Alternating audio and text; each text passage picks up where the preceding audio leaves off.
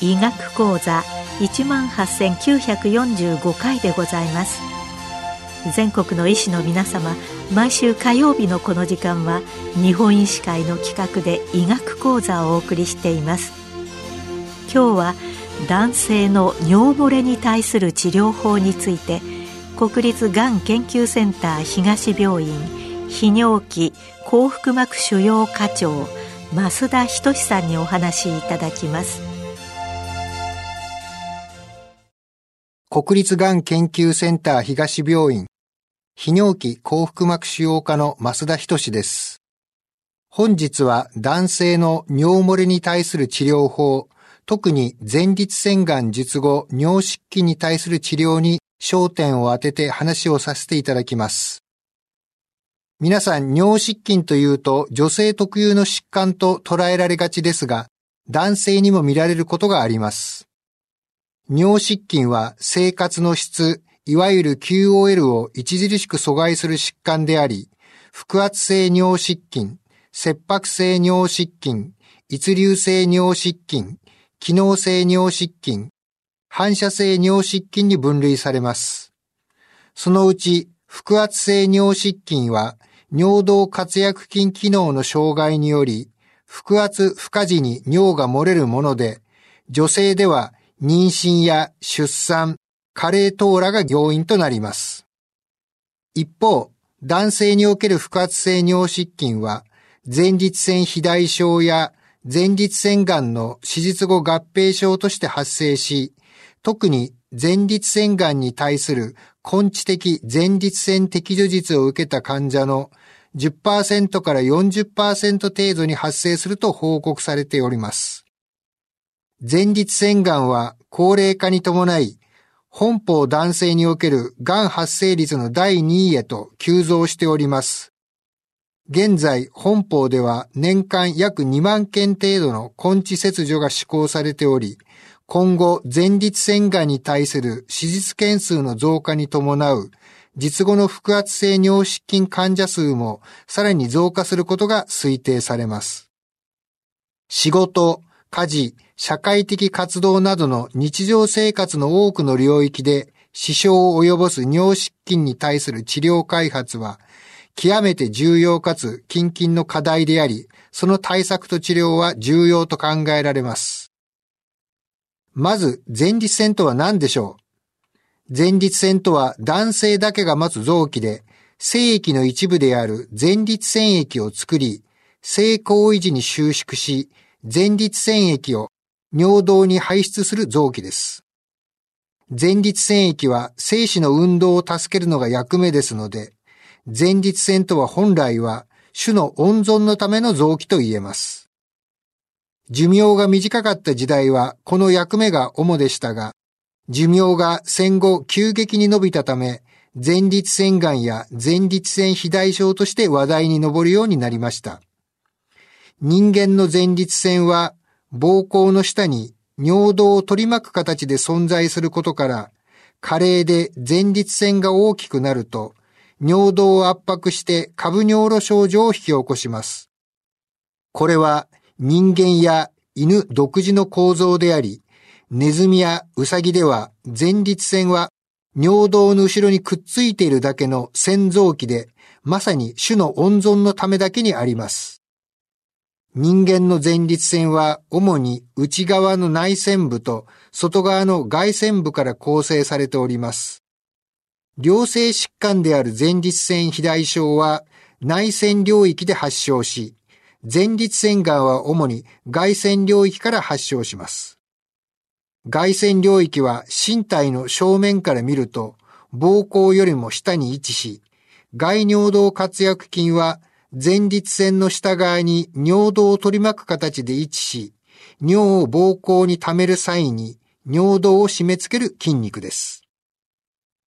前立腺がんの外科的治療で行われる前立腺全摘除とは、膀胱と尿道の間に存在する前立腺と性能を取り除き、膀胱と尿道をつなぎ合わせる手術です。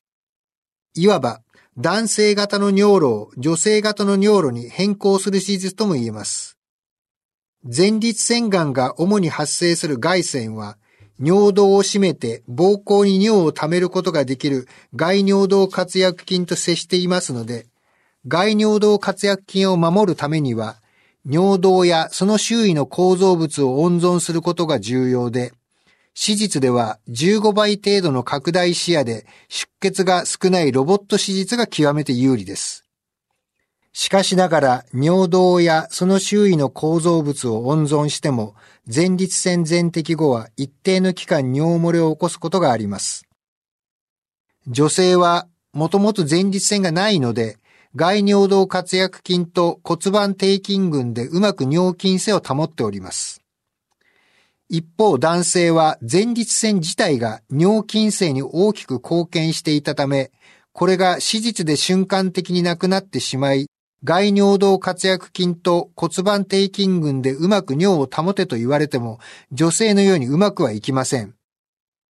一定期間の訓練と機能の回復に時間がかかります。術前からの骨盤底筋群体操はこの回復期間を早めます。参考までに回復前立腺全摘除後の尿漏れ改善度合いを見てみますと、実後6ヶ月間で急速に回復し、6ヶ月を境に、以降の回復は緩やかとなり、2年までは回復傾向はありますが、それ以降は認められません。全体の94%程度の患者さんでは最終的に全く問題なくなります。一方、全摘除の1から3%程度の患者さんで、尿取りパッド1日4枚以上となる重症患者が発生し、中等度の患者さんと合わせると6%程度の患者さんで尿漏れに悩むこととなります。つまり、現在2万件の前立腺全摘除患者数から試算しますと、およそ1000名から1200名程度の尿漏れに悩む患者さんが毎年発生しております。大半の患者さんは1ヶ月から3ヶ月程度で尿失禁の回復を自覚し、6ヶ月までに今後何とかなるだろうと安心します。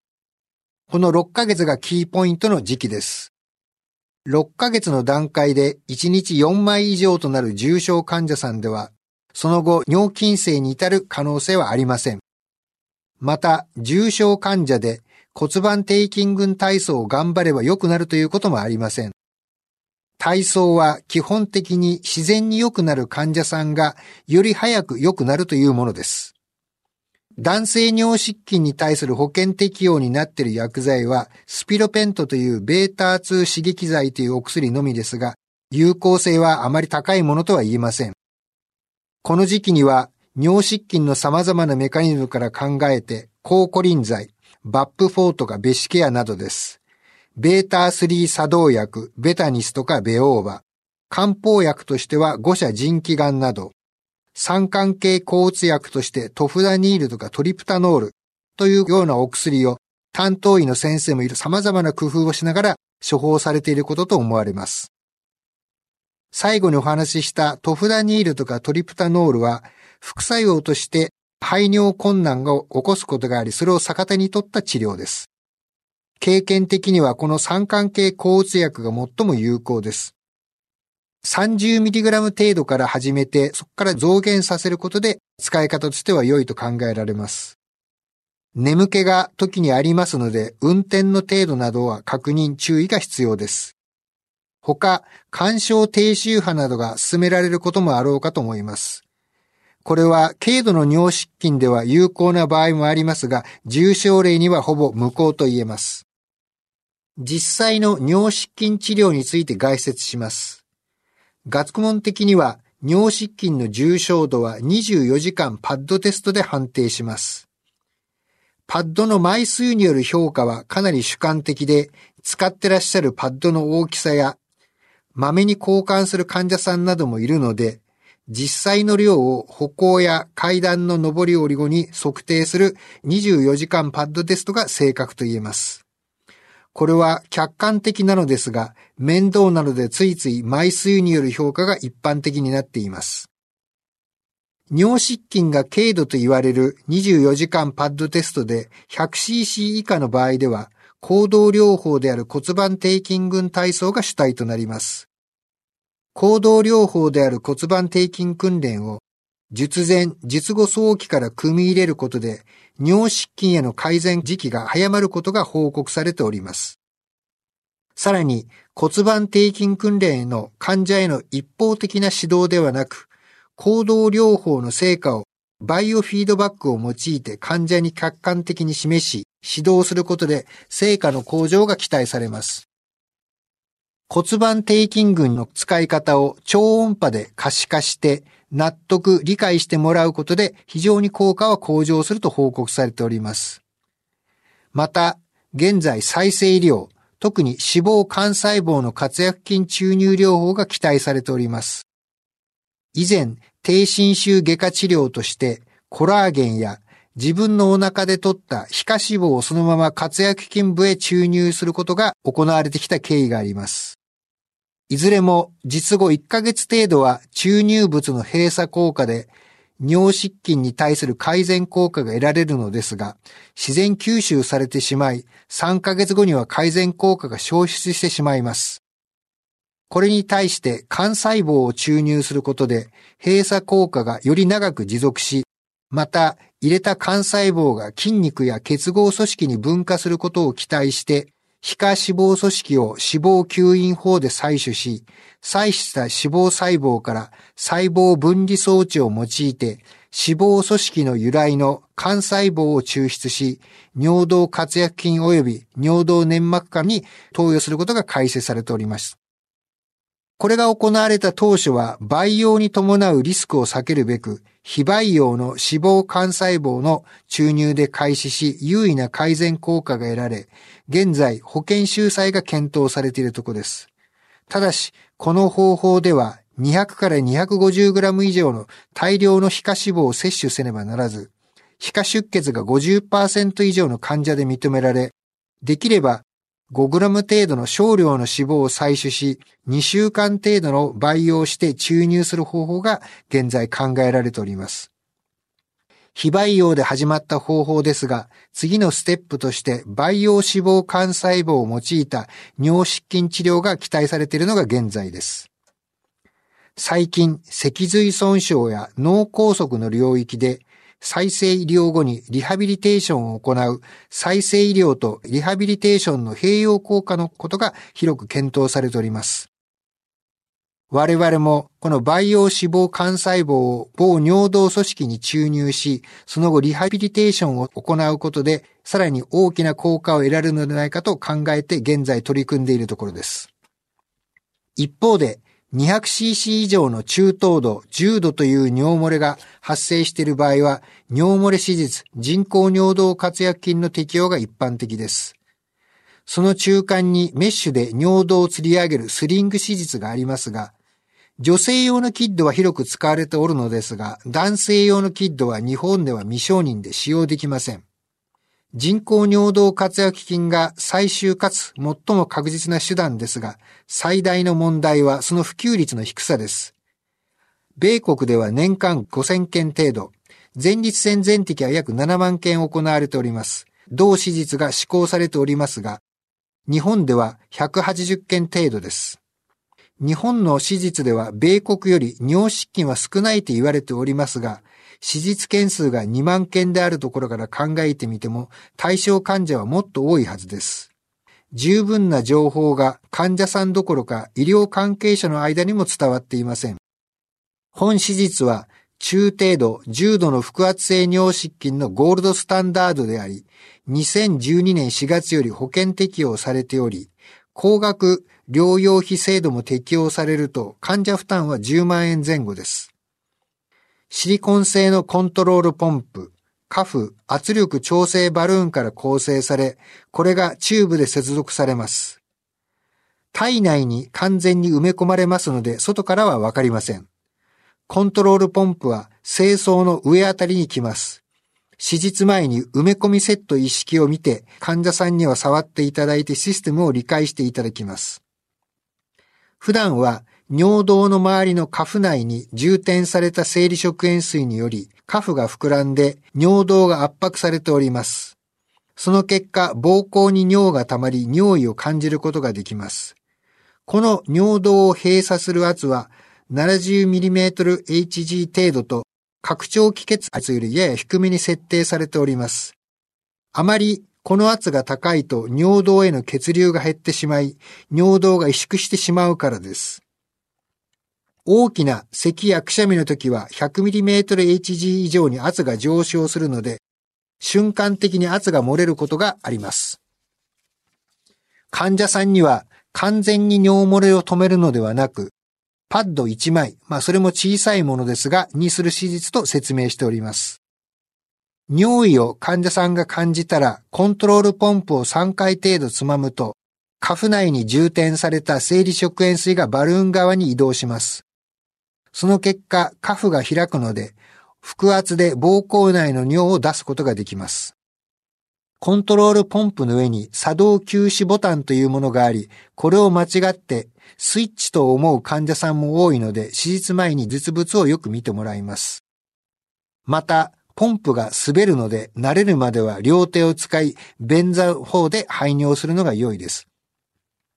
慣れてきますと約2ヶ月ぐらいですが、立って片手でポンプを操作して排尿することができます。この人工尿道活躍菌の患者満足度は、海外の調査では90%であり、再度漏れた場合の再手術希望は92%、同じ悩みの方に進める方は96%と非常に高いものです。現実的な適用は前立腺全摘術後半年以上経過して尿取りパッド3、4枚以上、いわゆる中等度から重度の尿漏れの患者さん。ただ、患者の QOL を著しく妨げる場合は、パッド枚数が2枚以下でも手術は推奨されます。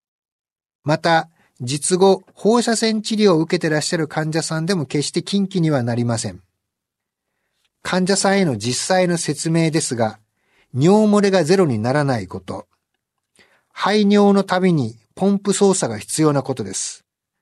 もともとパッドが2枚程度の患者さんでは自然排尿もこの人工尿道活躍菌を入れるとなくなってしまいますし、軽度の尿漏れも残存する可能性もあるので、高い満足度が得られない場合もあるので、そのあたりの説明は十分にすることが重要と思われます。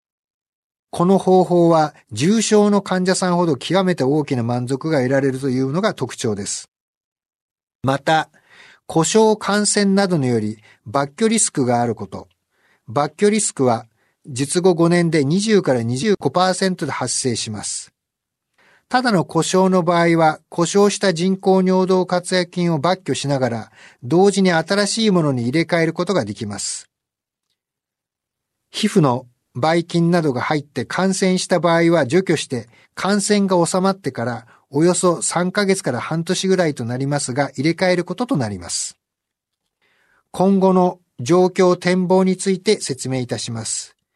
人工尿道活躍菌については、その人工尿道活躍菌があるということに関する知識の普及を継続して行うことが極めて大事です。本日は劇的な初期改善効果と QOL の向上を生み出す一方、先ほど話しましたが、数年して、これは人工物の宿命で、技術の向上のみでは多少どうしようもない面もあり、尿道が萎縮したり、これが故障したり、感染などのために抜去、再挿入を余儀なくされる症例も最近では散見されるようになってきました。我々はチームを組んで、この再挿入の技術などを全国的に広めているのも現在の状況です。初期治療から再手術に関する知識の普及が必要な時代に移ってきました。また、ロボット支援下前立腺全摘除の普及に伴い、尿失禁の重症例は減少傾向ですが、軽症から中等症尿失禁患者は依然として多い状況です。再生医療とスリング手術の研究、導入も進めるべく鋭意努力しているところです。包括的な尿失禁治療システムの構築が必要で、外科治療を担当する我々泌尿器科医の責任と考えております。今日は男性の尿漏れに対する治療法について国立がん研究センター東病院泌尿器幸福膜腫瘍課長増田仁さんにお話しいただきました。